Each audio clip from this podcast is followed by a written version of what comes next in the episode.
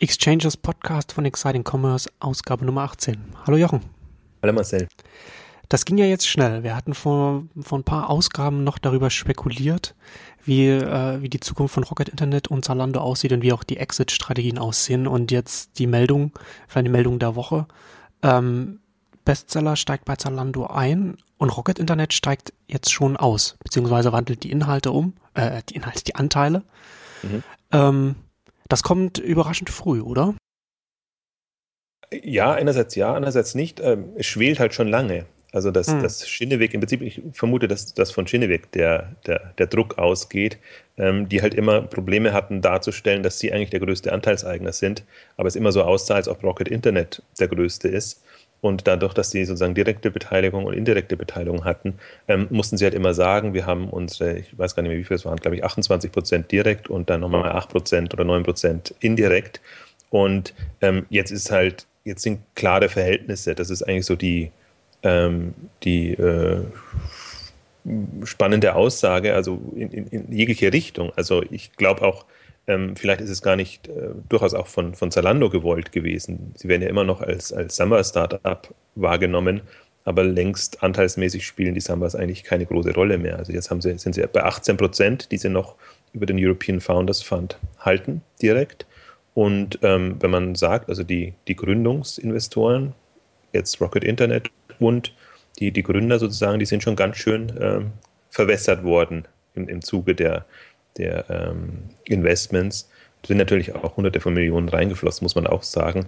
Aber im Prinzip dadurch die Macht ist einfach geringer geworden und ich glaube auch, ähm, also ich kann mir vorstellen, dass es aus, aus, mehreren Richtungen kommt, warum man jetzt da klare Verhältnisse schafft. Das eine ist wirklich, glaube ich, ähm, es ist schon ein bisschen der Markt der Eitelkeiten. Das heißt, wer, wer ist jetzt der Größte bei Zalando? Also Schinneweg hat ja enorm viel Geld reingesteckt und glaube ich auch dann ähm, das Recht oder zumindest die, die, den Wunsch, das dann auch so zu verargumentieren, ja auch den eigenen Anteilseigenen äh, gegenüber.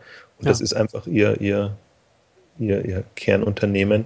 Ähm, aber ich glaube eben auch aus, aus anderer Sicht, ähm, dass ja für, für, für Zalando klare Verhältnisse, ähm, dass, dass man sozusagen ähm, sieht genau, wie, wie die Anteilsstruktur ist und ähm, ich finde es halt auch aus Marktsicht jetzt nochmal schön zu sehen, ähm, wie sozusagen jetzt die, die echte Verteilung ist. Und jetzt ist mit Bestseller drin. Ich hab, war diese Woche schon mal versucht zu sagen, das ist ja nicht der erste Modeanbieter, weil Tengelmann mit Kick ja auch drin ist.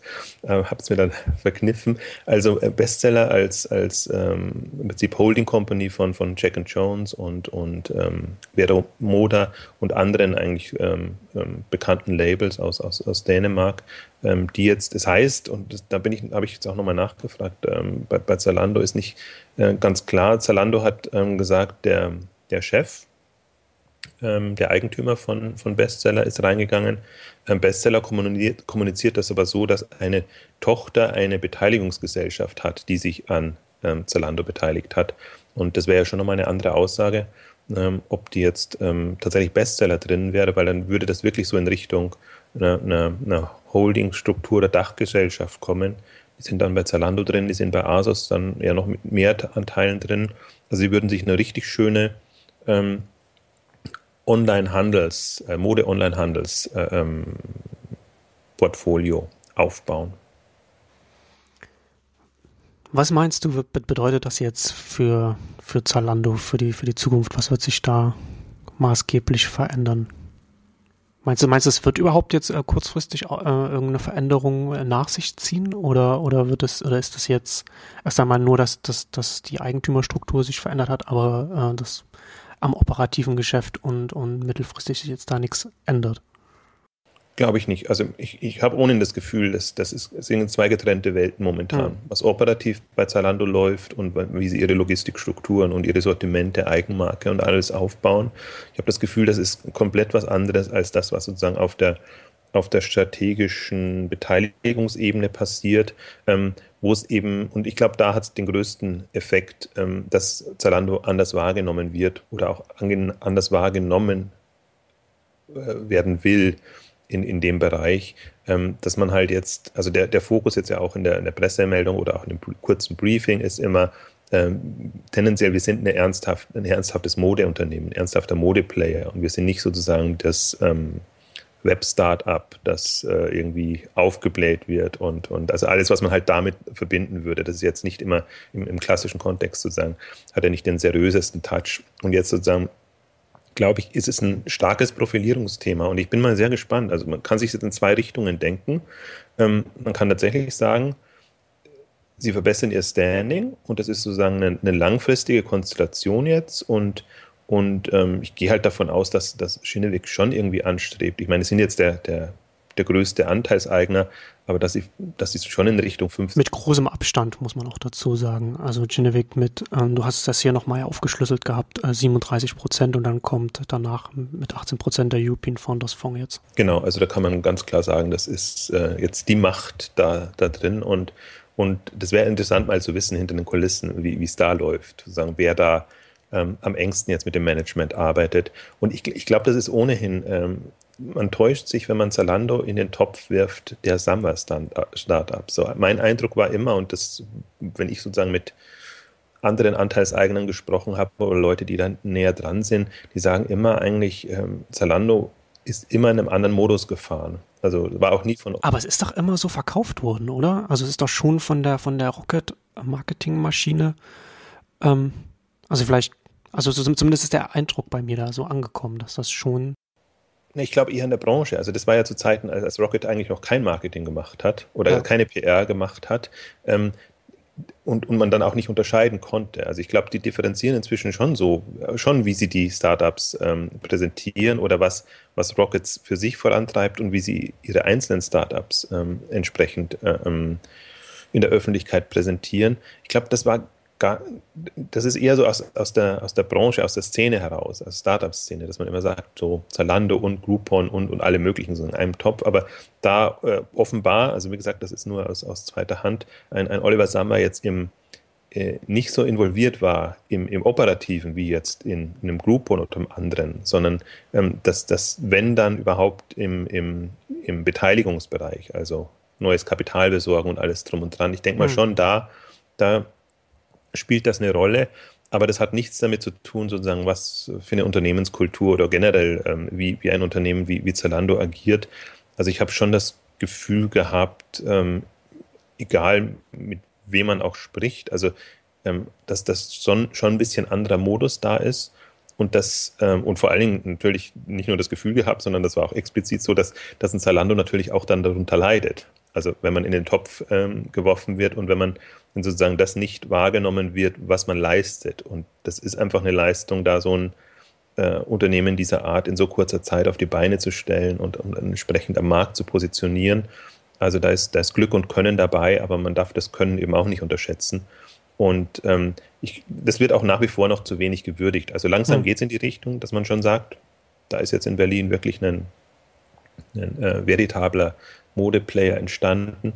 Und ich glaube, das, das ist nochmal das kommt jetzt besser rüber oder das lässt sich besser kommunizieren, dass man einfach sagt, ja, die Sambas haben den Anstoß gegeben, das ist aus, aus, einer, aus Rocket Internet sozusagen entstanden, aber inzwischen ist sozusagen das eine, eine komplett andere Welt. Und den zweiten Aspekt sozusagen auf der Beteiligungsebene ist tatsächlich jetzt, jetzt wäre für mich tatsächlich die Frage, ähm, ist ein Börsengang angestrebt? Ist irgendwas anderes angestrebt? Ähm, beziehungsweise es gab ja auch diesen, hatten wir schon mal kurz angesprochen, diesen Focus Money Artikel sozusagen, man kann jetzt schon Anteile an Zalando kaufen, wenn man sich eben an Genevec ähm, beteiligt. Und ähm, das wird jetzt nochmal deutlicher und ich bin jetzt mal gespannt. Also ich, ich glaube halt, jetzt wird nochmal deutlicher. Genevec ist jetzt, sind jetzt die, die die führende Rolle haben.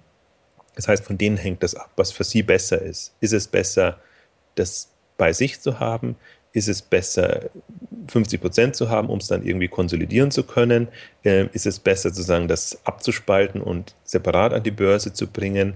Oh, also, ob sie halt, die Frage ist immer, ob sie damit Geld machen wollen. Also, im Prinzip, Scheneweg sind ja die einzigen, auch Anfangsinvestoren, ähm, naja, ganz Anfang waren sie nicht, aber die immer nur Geld nachgeschossen haben und dazugegeben haben und Anteile ähm, dazu gekauft haben und jetzt eben zunehmend die, die frühen Investoren rausgekauft haben.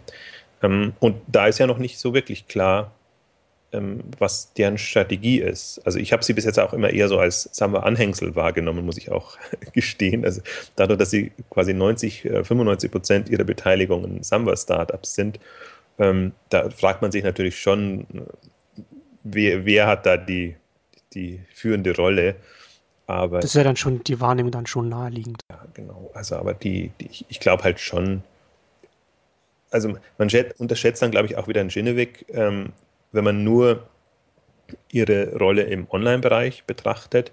Aber sie haben ja noch den ganzen, die kommen ja aus der Papierproduktion, Zeitschriftenbeteiligungen und sie haben ja alle möglichen ähm, Beteiligungen da drin. Natürlich, sie versuchen jetzt den, den, den Online-E-Commerce-Bereich extrem nach vorne zu bringen. Mobile Beteiligung haben sie auch, die ganzen, ähm, ähm, äh, das fällt mir der Name nicht ein, wie das ähm, heißt, also in, in Südamerika und, und Afrika und ähm, also die sind schon sehr viel breiter aufgestellt. Ich finde immer ganz faszinierend an Schinneweg, ähm, wenn man da auch mal auf der Seite guckt oder so, dass das Team sind vielleicht 25 Leute, glaube ich, also zwischen 20 und 30 Leute, die quasi jetzt diesen ganzen ähm, Bereich managen. Und ähm, das ist schon interessant zu sehen, so ein kleines Team so mächtig zu sehen. Also ich meine, das ist wahrscheinlich bei anderen Beteiligungsgesellschaften nicht anders, aber jetzt mal so auf unser Marktsegment betrachtet, ähm, also da kann jetzt nicht die tiefgreifende, tiefgehende Kompetenz da sein, online oder E-Commerce an sich. Aber ich glaube, jetzt haben Sie das, begleiten Sie das ja zwei, drei Jahre ähm, intensiv. Da vermute ich, dass jetzt schon ein strategisches ähm, Bewusstsein da ist. Und ich frage mich halt so ein bisschen, es gibt ja die zwei Arme, die Sie haben, den, den internationalen Bereich, wo Sie ganzen Rocket internationalen Beteiligungen haben, also Big Commerce und äh, wie sie alle heißen.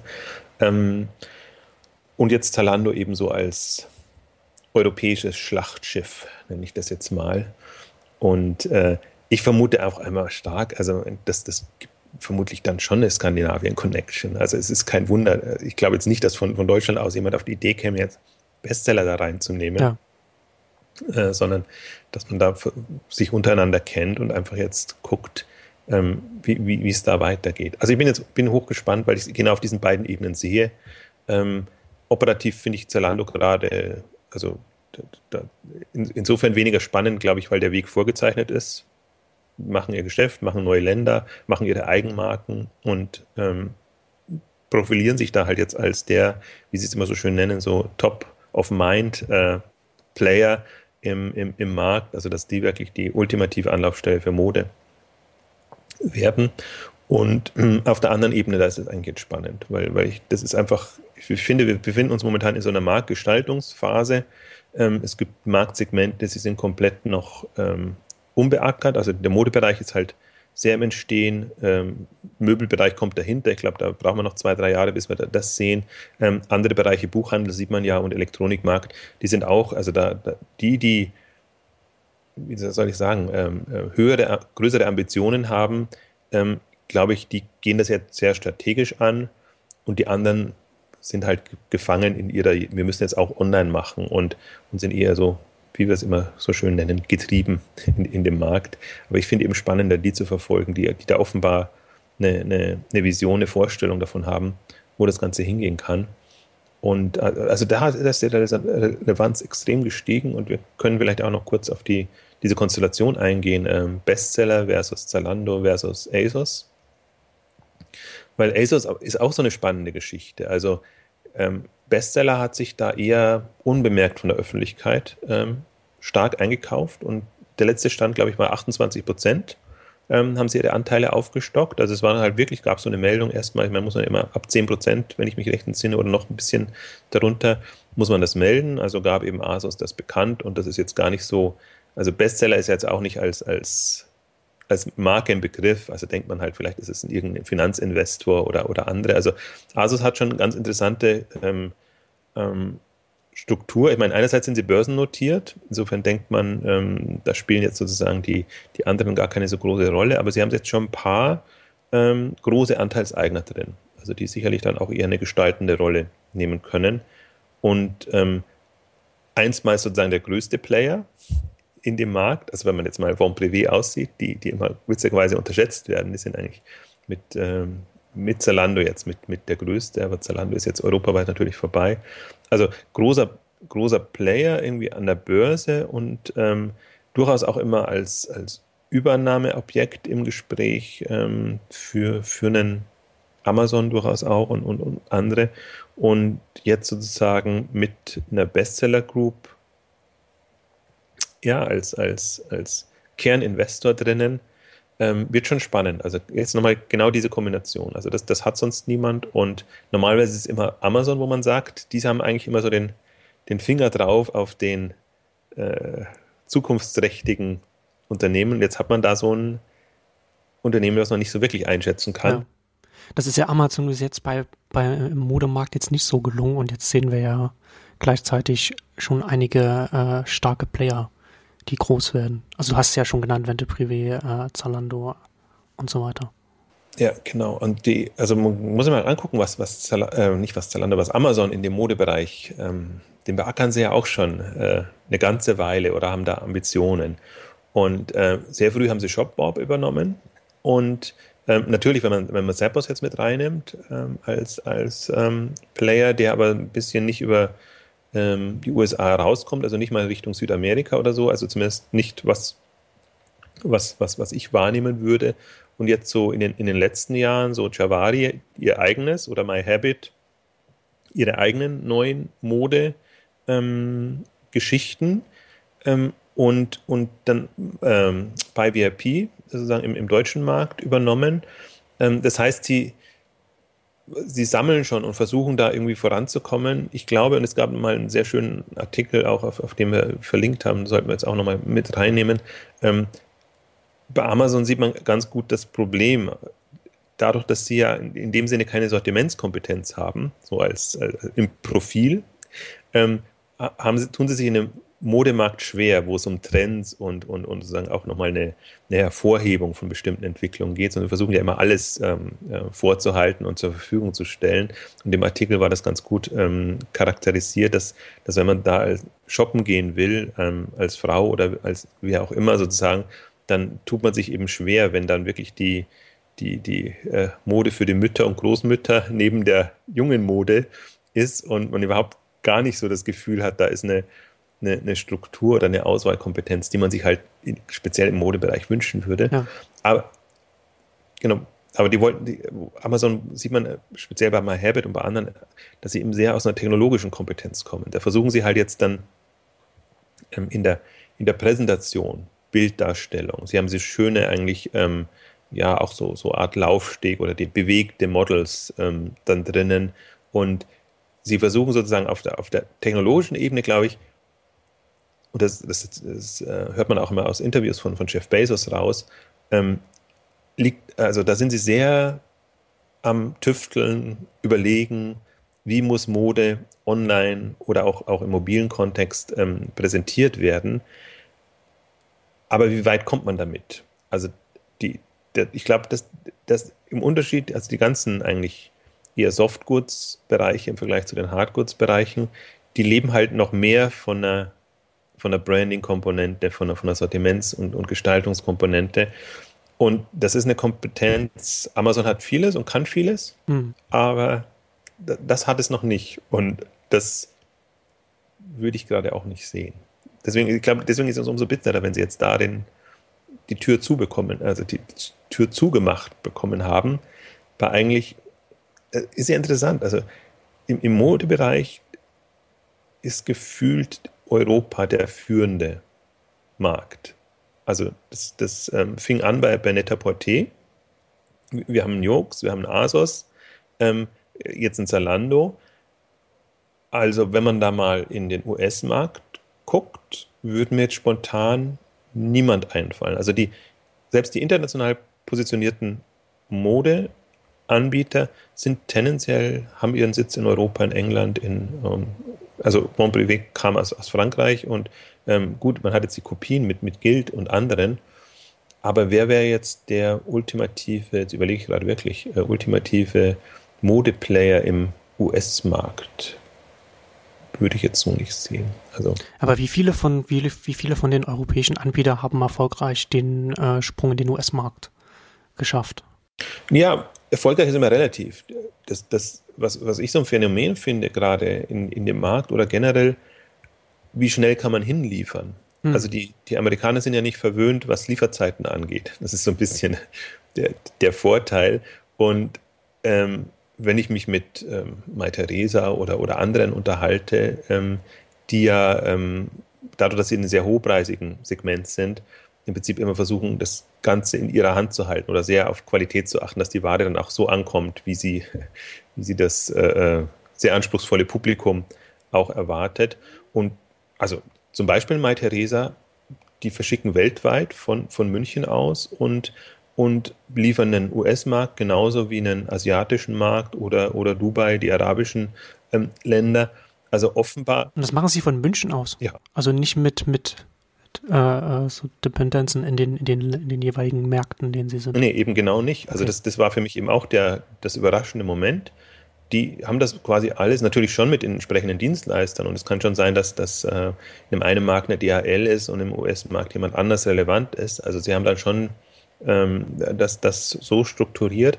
Nee, aber die, die, also auch, das ist natürlich auch ein riesen Kostenblock für die, also wenn man jetzt mal von, die, von den äh, Versandkosten aus ähm, angeht die haben das erstaunlich, also ein Anbieter wie, wie Mai und ich vermute, das ist bei Stylebob und, und äh, anderen auch nicht anders, weil das sind keine großen jetzt international, also mit internationalen Ablegern äh, strukturierte Unternehmen, sondern es sind ja schon eigentlich ähm, schon, ähm, wie soll ich sagen, äh, substanzielle Unternehmen. Also die haben alle so ihre 100, 200 Mitarbeiter dann schon. Also ich kann jetzt nicht sagen, das sind so kleine Startups, die sich das nicht ähm, leisten können aber die schon, also in dem Luxusmarkt merkt man es besonders, dass, dass der eher, also der lässt sich offenbar noch zentral, zentralistisch steuern. Ich bin auch immer davon ausgegangen, man müsste sozusagen dann wirklich in Asien, in USA und so zumindest Leger-Dependancen haben, wobei das ist leichter gesagt als getan, weil, weil wirklich das Produkt ist nie an der richtigen Stelle. Also gerade wenn du so in dem Modemarkt einfach mit, mit, mit Kollektionen arbeitest, die zum Teil Beschränkungen haben. Und also aber zurück zum Thema, ähm, wenn es darum geht, ähm, also deine Frage war ja sozusagen, äh, wie, wie, international die aufgestellt sind. Das heißt, ähm, auch ein Asos oder ein Jux, wenn man mal reinguckt, äh, die haben alle ihre, die haben ihren ähm, Umsatzanteil in den USA, Net-a-Porter so und so. Die, die, also das ist nicht immer der stärkste Markt, aber ähm, 20, 25 bis zu 30 hm. Prozent hm. macht das schon aus vom Umsatz. Und das, deswegen, also sie spielen da schon eine Rolle von der, von der Wahrnehmung. Und interessanterweise, der, gerade so ein Jux wird auch immer in den, in den US-Statistiken ähm, schön geführt, also als, als äh, unter den Top 500 ähm, Unternehmen. Und ähm, deswegen ja, es ist, ist schon, also da ist Europa eine Macht in dem Bereich und ich glaube, das ist auch was, was durchdringen wird oder müsste. Also spätestens jetzt mit, mit Zalando. Also eigentlich ja. schon mit, mit Net-a-Porter, Asos und Jokes. Ähm, ich bin eben mal gespannt, wie, wie US-Player und, und, und speziell Amazon darauf reagiert. Eigentlich auch ein eBay, muss man nehmen. Also die eBay positioniert sich auch so als der der, der, der große Modeanbieter, weil es. Vergisst man aber immer irgendwie ein bisschen. Vergisst man ja. In der, in der Betrachtung. Weil es nicht so profiliert ist, aber ich glaube, wenn man vom Umsatzanteil ist es tatsächlich so, mhm. dass, dass die natürlich extrem viel drüber machen. Und wenn mir, wenn ich jetzt, habe ich jetzt nochmal nachgedacht, Richtung USA, Mode denke, mir fällt immer nur witzigerweise Nordstream ein, die, ähm, die vergleichsweise viel machen, aber die halt, und ich glaube, das ist ein bisschen das Problem, dass da ist halt der, der stationäre Handel im, in den USA durchaus immer noch der, der prägende.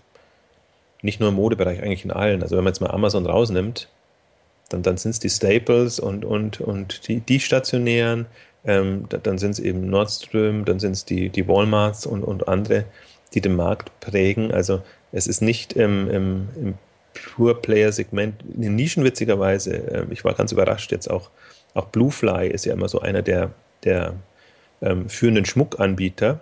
Im, also auch gibt es auch ewig, beziehungsweise jetzt wieder von der Börse genommen worden mit, ne, mit einem privaten Anbieter. Ähm, also wenn man in diese spezial, spezielleren Themen reinguckt, dann tut sich da schon was. Also da, dann kennt man schon immer führende Unternehmen in den USA, aber im, der Fashion-Lifestyle-Anbieter, weiß ich nicht. Ich habe auch so das Gefühl, naja, doch, jetzt fällt mir noch einer. Old Navy und diese ganze Gruppe sozusagen, also ähm, Gap und Old Navy und, und alles, was damit zusammenhängt. Ähm, das das wäre mal eine ähm, US-getriebene Marke oder Markenkonstrukt. Sonst hat man schon immer alles sehr aus, aus Europa und vor allem auch der Luxusmarkt ist natürlich in Europa besetzt. Also ich, ich finde, also das Thema Online-Mode ist noch nicht gegessen. Ähm, wir haben jetzt sozusagen die, die, die so ein bisschen das Feld bereitet haben, einerseits. Und ich finde jetzt auf, auf der anderen Seite, wir haben ja jetzt auch, also es gibt im, im, im, im wenn man jetzt im Startup-Bereich reingeht, dann sieht die Welt so ein bisschen wieder anders aus, weil wir dann haben einen Modcloth und wir haben einen Bonobos und andere sozusagen, die in den letzten paar Jahren nach oben gekommen sind.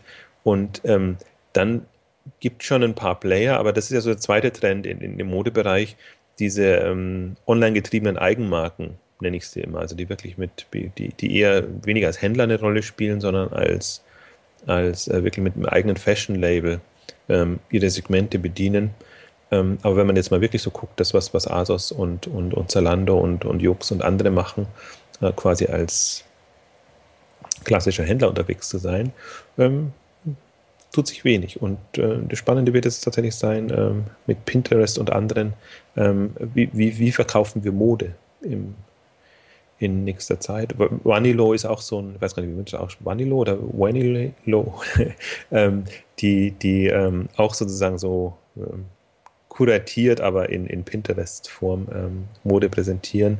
Und ich blicke immer nicht durch, wer da wer da wirklich Erfolg hat oder wer nur gute PR macht. Ähm, auch Polyvore hat jetzt wieder ein schönes ähm, Interview gegeben mit, mit deren Chefin, die sagen, wir sind profitabel im Unterschied zu anderen, aber diesen, diesen, die sind halt nicht in diesem Überfliegermodus gekommen, wie man sich das, also kein prägender Player jetzt in, in dem Bereich. Es gibt schon spannende Ansätze jetzt im, im, im Modebereich, wie man, wie man Mode präsentiert und, und ähm, verkauft. Ähm, aber ich glaube, das, das ist halt, da kann noch jeder kommen. Also das, das Thema ist noch nicht gegessen.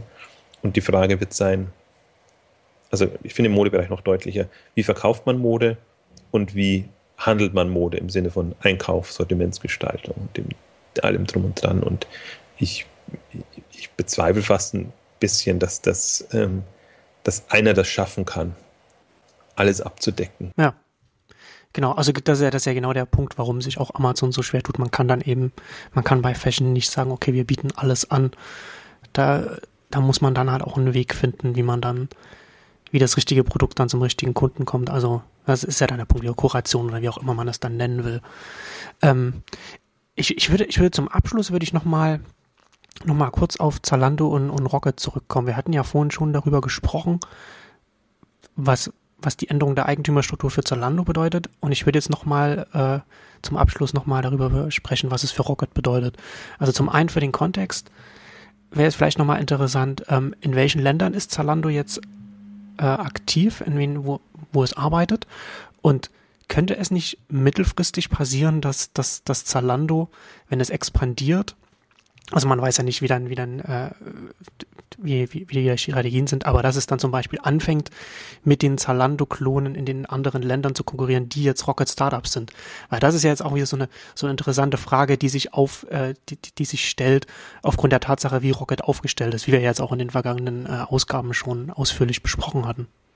Interessanter Aspekt, ja. Hatte ich in, so auch noch nicht betrachtet. Also ähm, wir hatten ja immer ohne uns, uns schon Gedanken gemacht, also wir Sorgen und Gedanken gemacht, wie das Rocket-Konstrukt, äh, äh, wie das weitergehen kann oder soll, weil es eben genau diese, diese regionalen äh, äh Restrikt, also es ja. gibt halt so ein gar, offenbar ein klar abgegrenztes Gebiet. Also die einen machen Südamerika und, und die anderen machen Asien, Afrika und und Zalando eben Fokus ähm, Europa, also wirklich nur Fokus Europa. Und wo du es jetzt gerade erzählt hast, ich kann mir jetzt eben ähm, beides vorstellen. Das, die eine Variante wäre tatsächlich, ähm, Zalando kann jetzt expandieren. Jetzt ist es ja im Prinzip frei und kann, muss sich nach den neuen oder den, den Hauptkapitalgebern ähm, ähm richten ähm, und geht dann eben nach Südamerika oder nach, nach USA, was man wahrscheinlich niemandem empfehlen würde. Aber genauso das andere eben auch. jetzt könnte ja im Prinzip Zalando anfangen und überlegen, will ich nicht dann andere Töchter, äh, Rocket-Töchter ähm, an mich binden? Also das ist schon ein spannender Aspekt, dass, dass man das, das, das Thema nochmal neu denken kann. Und bis jetzt war es halt so ein bisschen, äh, es, es, es, gab, es hätte in, interne Rangeleien oder, oder, oder Konflikte gegeben, wenn das alles so unter dem Dach von Rocket Internet passiert. Weil da macht das erst Sinn. Also, wobei wir haben uns ja schon in Vorausgaben gefragt, welchen Sinn macht das? Also, ähm, die, die, unsere Hypothese war ja, wenn ich das mal so zusammenfasse, ist, dass alle mit unterschiedlichen Namen und unterschiedlichen Märkten aktiv sind, dass man volle Flexibilität hat. Ja, dass man im Prinzip genau. die separat verkaufen kann, dass, dass man mit denen separat an die Börse gehen kann oder das Rocket als, als Gesamtes an die Börse gehen kann. Und das finde ich jetzt schon einen äh, interessanten Aspekt. Das ist immer wieder sehr bei Zalando, aber wenn man es mal für Zalando betrachtet, also die können vom Prinzip her jetzt eine, eine, eine weltweite Modemacht werden. Also ja, genau auch aus dem, was wir vorher gesagt haben. Die, die, die Lieferung scheint nicht so das Problem zu sein. Also, dass, dass man jetzt auch ähm, Märkte bedient, wo man keinen Standort hat. Aber noch besser natürlich, man hat quasi äh, andere Startups, die schon durch Zalando geprägt sind, also von den Erfahrungen profitiert und hat dann eben vor Ort nochmal ähm, eine, eine starke Macht und eine Position. Das ist halt so, ich, ich glaube, das ist auch so ein bisschen der Unterschied in dem, in dem, wenn, wenn wir von dem Marktsegment, was wir vorher gesprochen haben, so das Luxussegment, oder zähle ich jetzt den Jux auch noch mit rein, ähm, das ist ein globaler Markt. Da, da, da hat man sicher die, die Luxuslabels sozusagen, die werden überall in gleicher Form äh, ja, begehrt oder genau. nicht begehrt. Und, und Asus geht vielleicht auch noch, weil, weil die sehr von Eigenmarken leben und, und im Prinzip so ein bisschen wie, wie HM und, und, und Zara versuchen jetzt so ein, so ein Segment ähm, um die 25, also unter 30 ähm, zu bedienen. Aber wenn man jetzt so ein, so, so, so ein Segment abdeckt, was, was Zalando abdeckt, was ja ein bisschen älter ist, so ähm, sagen immer so um, um, die 35 oder 30 plus sozusagen, auch im Unterschied zu, zu Asos, ähm, dann kann es tatsächlich nicht das Schlechteste sein, wenn man die Märkte unterschiedlich bedienen kann.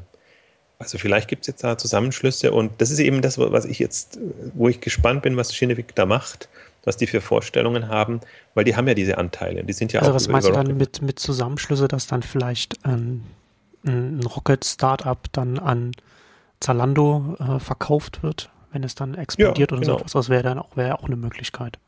Genau, verkauft oder, oder äh, gegenseitig beteiligt. Ähm, also im Prinzip, das ist ja das, was wir diskutiert haben im, im Rocket-Kontext. In, in, in, Home 24 darf ähm, in, in, in Südamerika, in, in Mobile, glaube ich, heißt das, ähm, äh, ähm, haben, also einen, einen ortsansässigen ähm, Möbel, Wohnanbieter. Denn Zalando durfte das jetzt lange nicht. Also da, da gibt es hm. Dafici und, und, und andere ähm, in, in, in Asien wieder andere äh, Namen. Ich komme auch immer durcheinander. Ich weiß inzwischen nicht mehr, was das Mode ist und was sozusagen das Amazon-Klon-Konzept ist ähm, im, im, im Rocket-Konstrukt. Aber äh, jetzt mal hypothetisch gesprochen, das, das wäre schon, also beides wäre ein Weg. Man, man geht mit, mit den lokalen ja. Kleineinheiten rein oder mit den großen. Also das, das, deswegen ist es jetzt so, das, das, hängt alles jetzt davon ab, was, was ähm, Schinneweg vorhat, ob die das jetzt, ob die das jetzt sozusagen als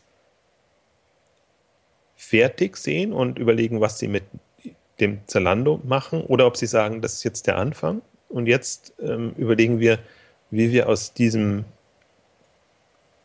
gut positionierten Kernmodeunternehmen einen wirklich äh, ähm, globalen Modeplayer machen und die Option ist ja da. Also das ist das und, und das ist ja im Prinzip auch immer das, was, was so ein Oliver Samba ähm, ähm, propagiert, ähm, die, die Zaras oder die Ikeas sozusagen, also, also Marken, die, die aus Europa heraus ähm, wirklich ähm, Weltbedeutung äh, genießen. Das, das wäre jetzt die zweite Option. Also ich, ich, ich bin gespannt. Also ich habe so noch, ja, diese zwei Optionen habe ich noch gar nicht gesehen, also wenn du es jetzt nicht so angesprochen hast. Ähm, ich finde das, das schon also da ist jetzt einfach eine neue, das, wir bewegen uns auf einem, sehr abstrakten Level. Also das ist jetzt nicht E-Commerce-Kern äh, Handels, sondern das ist Marktverteilung und, und wie positioniert man sich. ähm, schon eine, eine, spannende Geschichte, jetzt einfach nochmal zu gucken. Deswegen wird uns das Thema auch immer wieder beschäftigen, vermute ich. Die, die nächste, zum, bis zum nächsten Schinnewig-Bericht ist es noch allerdings noch ein bisschen hin. Die hatten ja gerade erst, das heißt, da, da haben wir noch zwei Monate und spätestens dann, dann werden wir es wieder haben. Aber der andere Aspekt, den du auch angesprochen hast, was bedeutet es eigentlich jetzt für Rocket? Und ich habe ja bewusst so ein bisschen provokativ Sambas neue Kleider ähm, einen Beitrag ähm, umschrieben, ähm, weil, und das hatten wir auch in den Vorausgaben äh, beschrieben, wie geschickt sie Geld äh, ähm, eingesammelt haben in den vergangenen Monaten, indem sie eben ähm, die anderen Unternehmen so dargestellt haben, als wären das schon kleine Rockets, äh, kleine Zalandos und entsprechend die Bewertung nach oben genommen haben. Also ich vermute mal auch vor dem Hintergrund, dass sie wussten, Zalando haben wir noch, noch eine gewisse Zeit, also müssen wir jetzt gucken, dass wir ähm, das ganze Kapital noch einsammeln und dann, dann haben wir uns das Maximum rausholen. Ganz genau. Dann, dann sind wir auf der sicheren Seite und ähm, deswegen muss man das nicht jetzt äh, abschreiben oder totreden, aber ich glaube, da, da muss sich erstmal rauskristallisieren, was sind dann die nächsten Hebel? auf Basis derer man dann wieder Geld einsammeln kann oder, oder einen Exit, ja, wäre ja auch mal schön, ähm, ents entsprechend hinbekommt. Und das ist, also, aber jetzt steht halt äh, Rocket ein bisschen, bisschen nackt da. Also, die haben zwar vieles und vieles Spannendes und jetzt auch wieder neue Sachen gestartet. Und die Story ist halt jetzt, die lebt jetzt eher davon, ähm, wir sind in den ganzen ähm, jetzt fällt mir das Wort nicht mehr ein. Wie, wie hat er die, die Märkte genannt, wo die, die, die. Die vergessenen Märkte oder wie er es genannt hat? Die vergessenen Märkte, genau, das war das Punkt, der Punkt, ähm, in, in, die sonst eben so ein bisschen unterm Radar sind oder die niemand so richtig wahrnimmt. Das ist ja jetzt die, die Story und da sind wir halt wirklich die Größten. Das war ja die andere ähm, PR-Aussage. Die Frage ist halt, wie weit die trägt weil die Umsatzzahlen hat man jetzt ja gesehen. Also die, die Umsätze sind noch nicht so berühmt, bei, weder bei den internationalen Ablegern noch bei jetzt den, den Hardcore-Clones wie, wie Wimdu und, und andere ähm, Geschichten. Also das, das ist halt, ich glaube, deswegen kann das auch den Summers nicht so recht gewesen sein, dass, dass jetzt da Schinnewig äh, partout raus will oder partout direkte Anteile haben will, weil das, mit Rocket kannst du halt immer schön den, den Eindruck hm. erwecken, als, als ob das wirklich sozusagen ein, die, die, die Rocket-Welt mit den 10.000 von Mitarbeitern ist und allem drum und dran und als ob auch der Einfluss dann entsprechend gegeben ist. Deswegen auch in, in der Richtung ähm, finde ich das jetzt nochmal hochspannend, wie sich, wie sich Rocket da positioniert und ähm, ja, jetzt sind sie halt also die, sie haben schon noch Home 24 äh, Westwing und, und Glossybox und alles Mögliche in Europa, aber der, die sind jetzt schon sehr in, in Richtung international natürlich gedriftet. Also das, das beschreibe ich jetzt neutral. Also die, das, das internationale Portfolio spielt natürlich jetzt eine viel, viel stärkere Rolle ähm, in, in, in der öffentlichen Wahrnehmung und in, glaube ich auch in der, wenn man Investoren sucht und, und finden will. Und jetzt ist halt so ein bisschen die, wo ich mal frage, und äh, wir haben sie jetzt glücklicherweise auch auf, auf der K5-Konferenz, Home 24 ist für mich schon immer das, das ähm, Unternehmen, wo ich sage, äh, irgendwie sind sie das nächste Zalando und irgendwie sind sie es auch nicht. Also die haben halt im Prinzip den Nachteil, äh, der Möbelmarkt ist noch nicht so weit. Also Möbel sind schwieriger zu kaufen, das ist nicht so impulsgetrieben. Aber sie halten halt so lange durch. Das finde ich so das Faszinierende daran. Die, die, haben jetzt einen dritten Anlauf genommen, gibt es jetzt genauso lange wie Zalando. Ähm, und sie sind gefühlt immer noch da und machen Druck. Also nicht so, dass sie so im Auslaufmodus sind, dass man sagt, jetzt, hm, da guckt man jetzt mal, dass man irgendjemanden findet, der da einsteigt und der sozusagen die, die Reste von Home 24 irgendwie übernimmt und verwaltet. Also deswegen ist das, deswegen finde ich es auch spannend jetzt ähm, auf der K5 haben, haben wir jetzt das Thema ja äh, Home 24 und der Möbelmarkt nochmal groß, ähm, weil, weil das ist so ein, ich erwarte nicht, dass jetzt in den nächsten ein oder zwei Jahren der, der große Durchbruch kommt, aber ich erwarte schon, dass, dass in den nächsten ein, zwei Jahren das Feld bereitet wird, dass das Bewusstsein steigt. Ähm, man kann auch Möbel- und Einrichtungsgegenstände äh, sozusagen online kaufen, muss nicht mehr zum, zu Ikea rennen oder zu, zu anderen rennen. Das Problem ist aber, was mich zum Beispiel schockiert hat an den an den Zahlen, die Home24 rausgegeben hat. Das Durchschnittsalter war 44 von, von ihren Käufern. Habe ich mir gedacht, da lohnt sich fast schon Werbung im ZDF, dass man, dass man, dass man die Marke. Wobei das eigentlich schon wieder fast zu jung ist fürs ZDF. Ist zu jung, aber offenbar scheint die Klientel eine ältere zu sein.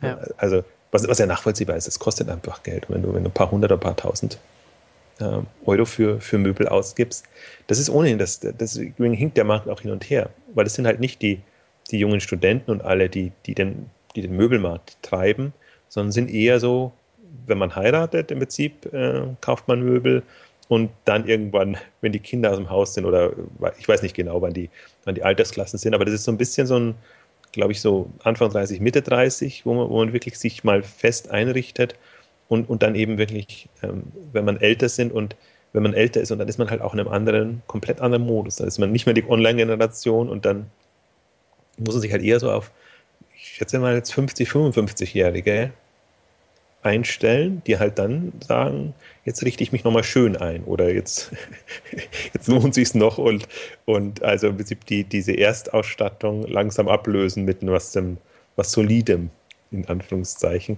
Ich weiß, ich weiß nicht so genau, wie der Möbelmarkt tickt, also das ist jetzt spekulativ, aber ich habe nur diese Zahlen gesehen. Das war ja eine der wenigen, die sie ähm, rausgegeben haben. Mir gedacht, 44. Ich habe leider jetzt noch nicht nachschauen können, was so das das der Alter der, des typischen Online-Bestellers ist. Vielleicht ähm, äh, unterschätze ich den. Also vielleicht ist der tatsächlich schon so hoch, aber ich habe eher das Gefühl, dass das Segment müsste schon eher das zwischen 35 und, und äh, 45 sein, die das treiben.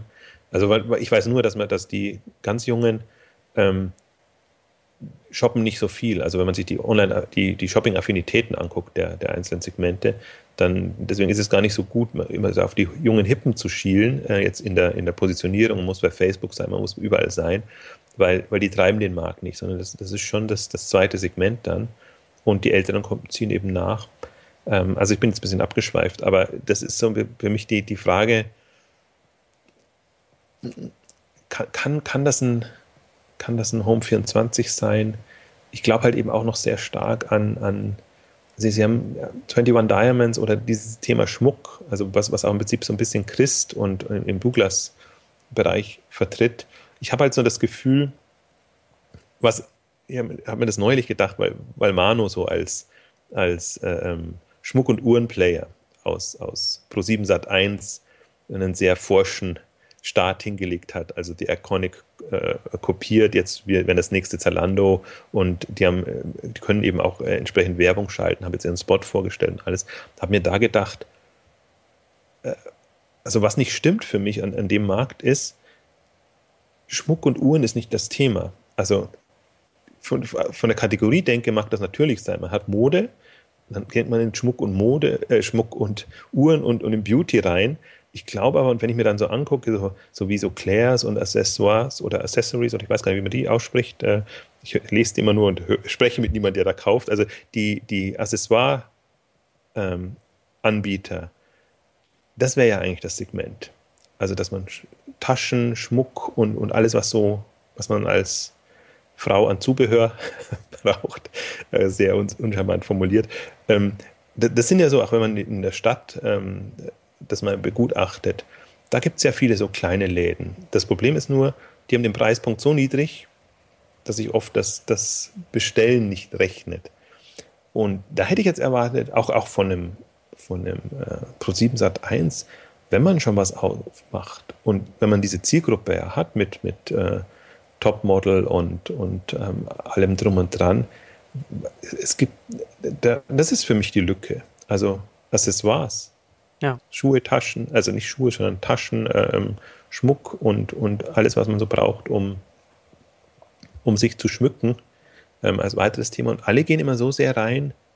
Kategorie ist jetzt Schmuck und Uhren, was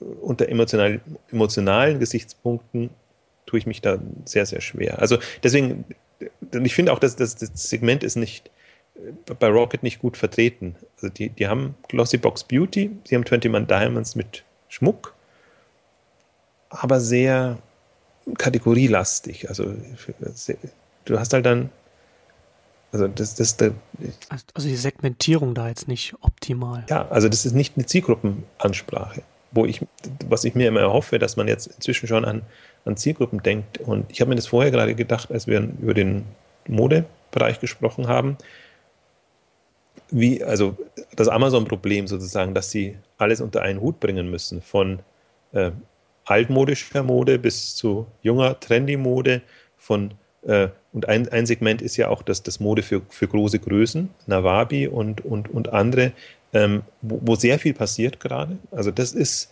ähm, aber das ist zielgruppenorientiert. Das sind im Prinzip so ähm, Zielgruppen, die auch in Anführungszeichen leiden unter, äh, unter dem traditionellen Modemarkt. Weil entweder sie haben immer diese wirklich Läden für große Größen, ähm, Ulla Popkins und, und, und, und andere Geschichten, ähm, oder sie also das, das, ist immer so ein, wird immer so unter einem Leidensaspekt betrachtet, sozusagen. Du bist halt etwas fülliger und äh, wir haben eine Problemlösung für dich, sozusagen. Also komplett jenseits des Modemarkts, wo man sagt, ja, auch die wollen sich hübsch anziehen und irgendwie wollen sozusagen in dieses Mode-Shopping-Fieber gebracht werden. Und das ist halt online durch die Anonymität ein, ein schöner Markt. Also wenn ähm, deswegen, Nawabi hat, hat 10 Millionen von, von Index ähm, kürzlich bekommen. Und ähm, das ist sicherlich, das ist was anderes, als wenn man die, die Otto-Töchter anguckt, die sich in dem Bereich äh, tummeln, Chico und ähm, ja auch Klingel, Happy Size und alle, die sind alle noch in dem Modus eher, habe ich mir so das Gefühl, wir haben auch Mode für die Problemfälle. und und also, aber um den Punkt zu machen, also das, das ist für mich eine Zielgruppendenke, wo ich mir sage, das kann man jetzt machen. Also da muss man nicht die Innenstädte zupflastern mit, mit äh, Läden und, und sich überlegen, wie man dann noch das, das ja durchaus, äh, also wie willst du das Sortiment ein bisschen schön präsentieren? Aber online kannst du es eben an Leuten präsentieren und kannst das sozusagen mit einer Persönlichkeit ähm, ähm, kombinieren, Könntest du. Also ich, ich, ich sehe da zu wenig oder ich bin vielleicht auch zu wenig im, im Thema drin. Aber ich vermute schon, ich habe einen, einen Nawabi habe ich immer unterschätzt, habe ich mir immer gedacht, ja, das ist genau so ein kleines Nischenkonzept, was da jetzt, jetzt böse formuliert vor sich hin dümpelt. Ähm, aber, ich, aber engagierte Gründer, also das will ich jetzt nicht, äh, ich will das jetzt nicht äh, ähm, sagen, äh, ähm, negativ oder schlecht reden. Und ähm, stelle aber fest, ähm, dass, dass, dass Gründer oder Unternehmen, die, die so einen Anspruch haben, also dass die wirklich den Anspruch haben, jetzt, wir tun was für die Zielgruppe, wahrscheinlich viel, viel bessere Karten haben, als wenn sie sagen, wir bündeln alle Angebote für ja. große Größen. Das ist das, was, was immer so der andere Ansatz ist. Und also, aber damit sieht man jetzt eigentlich auch, deswegen habe ich das ein bisschen ausführlich jetzt versucht, auch nochmal darzustellen, glaube ich, wo, wo, die, wo die Chancen sind. Also der, der Markt ist immer produktkategoriebezogen noch orientiert. Und, und was mir fehlt, ist, in, in Zielgruppen und, und, und Nutzeransprache zu denken und da Wege zu finden. Und ich hatte bewusst deswegen auch nochmal, manche wundern sich dann immer, wenn ich, wenn ich so ein Gravis ähm, bei Exciting Commerce behandle, was ja ein, ein stationärer Player eigentlich ist, der, dessen Online-Anteil wahrscheinlich äh, minimal ist.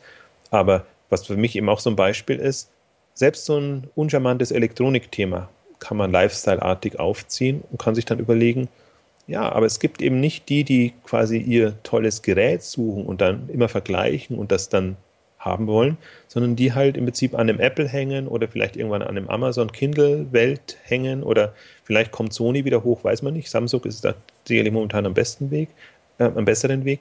Also dass man wirklich so eher Lifestyle-getriebene Leute hat, denen eigentlich die Technologie im Sinne von, wie viel Speicherplatz hat das und, und, und welche Feature sind das, komplett wurscht ist, sondern eher sagen, ich, also das, das, das ist so eine Mischung aus nützliches Gerät oder halt wirklich auch zur Profilierung. Die Freunde haben. Das ist ja auch so, da wie sich da so die Produkte entwickelt haben, hat das halt einfach auch die Möglichkeit den Händlern gegeben.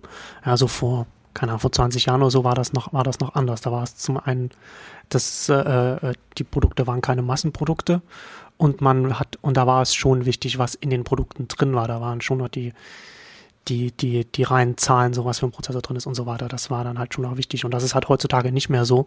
Und dadurch, wie sich die Produkte geändert haben, äh, haben sich dann auch da die, die Möglichkeiten für die Händler geändert. Die Intel Inside Phase sozusagen, wo man noch äh, da, damit genau, die ist, die ist vorbei.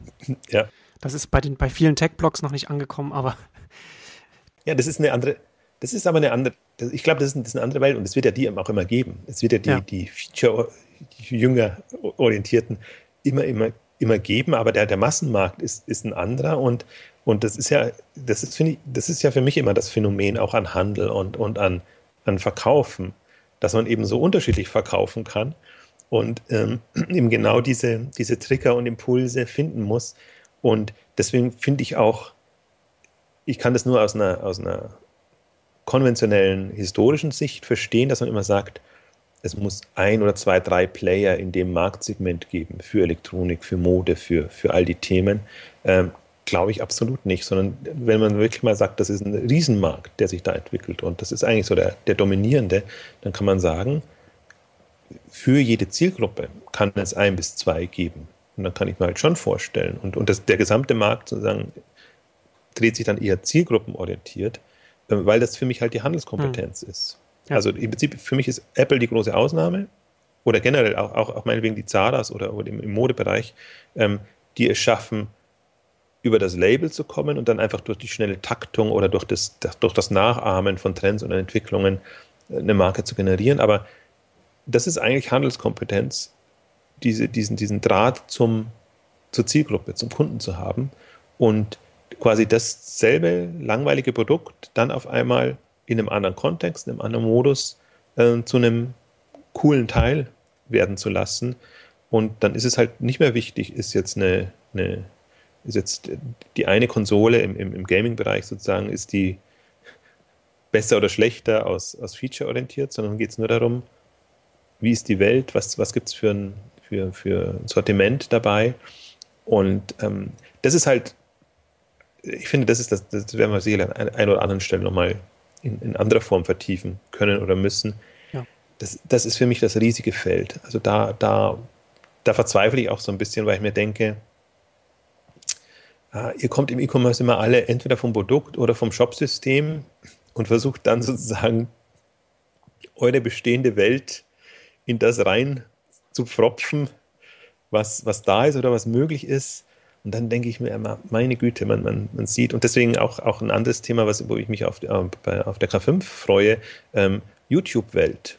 Wenn man, wenn man mal sieht, was, was online plötzlich für Welten geschaffen werden können, wo man sich entweder einklingt, Teil wird davon oder die man selber aufbaut. Also komplett weg von dieser nüchternen, mein Internet als Nachschlagewerk oder äh, wenn ich halt Zeit habe, sondern wirklich, die, also das ist für mich ein, ein, ein mit das spannendste Thema, diese Welten, die entstehen. Genau. Gerade, gerade YouTube ist ja so ein, so ein Beispiel dafür, dass es jetzt heute 2013 schon ganz andere Möglichkeiten gibt als noch vor, sagen wir, vor drei Jahren. Also durch, durch, den, durch das Wachstum der Reichweite und dann halt zusätzlich jetzt noch auch immer durch das Wachstum ähm, der Geräte, über die man darauf zugreifen kann. Es kommt auch immer mehr aufs, aufs Fernsehen über Set-Top-Boxen und und, und, und Tablets und so weiter. Und, und zusätzlich hat man halt heute auch schon äh, auch die vielen jungen Zielgruppen schon da drauf und die haben dann auch schon ihre, ihre Stars, die dann nur auf YouTube stattfinden und so weiter. Also wie du schon sagst, so eine eigene Welt, die da so entstanden ist, die es vor, vor, vor ein paar Jahren noch nicht, noch nicht so in, in dem Maße gab und die dann halt jetzt auch immer mehr Potenziale auch einfach bieten. Ja, vor allen Dingen, wenn man denkt, dann denkt, wie, wie knapp sozusagen die Zeit im Fernsehen ist und wie, wie viel Aufwand es ist, da reinzukommen und mit, ja. mit seinen, seinen Themen und Produkten einfach überhaupt schon, weil, weil es eine gewisse Grundmasse ansprechen muss. Und wenn man sich dann überlegt, ähm, wie, wie das in YouTube ähm, realisierbar ist in unterschiedlichster Form. Und ich hatte diese Woche auch, ähm, YouTube ist ja die eine Google-Seite und und die andere Seite wirklich Google Hangouts und Google Helpouts oder was sie jetzt da testen und starten. Also wenn man sich da mal überlegt, was über diese allein visuelle ähm, Kommunikationsschiene ähm, möglich wird. Und ich glaube, das unterschätzt man auch immer. Man braucht, man brauchte immer Massen, weil nur ein Mini-Prozentsatz, Promillsatz fast, dann auch konvertierbar ist und für die eigenen Themen begeisterbar ist. Aber man braucht eben ein paar hunderttausend, vielleicht braucht man eine Million sozusagen, um wirklich einen ein hochprofitables Geschäftsmodell und Thema aufzuziehen.